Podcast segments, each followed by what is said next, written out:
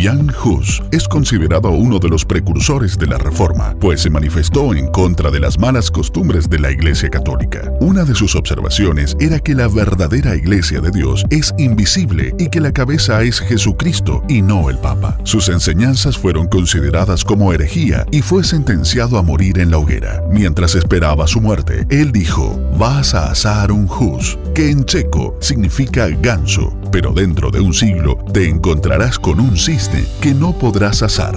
Y 102 años después nació Martín Lutero. Aún hoy estamos en tiempos de reforma.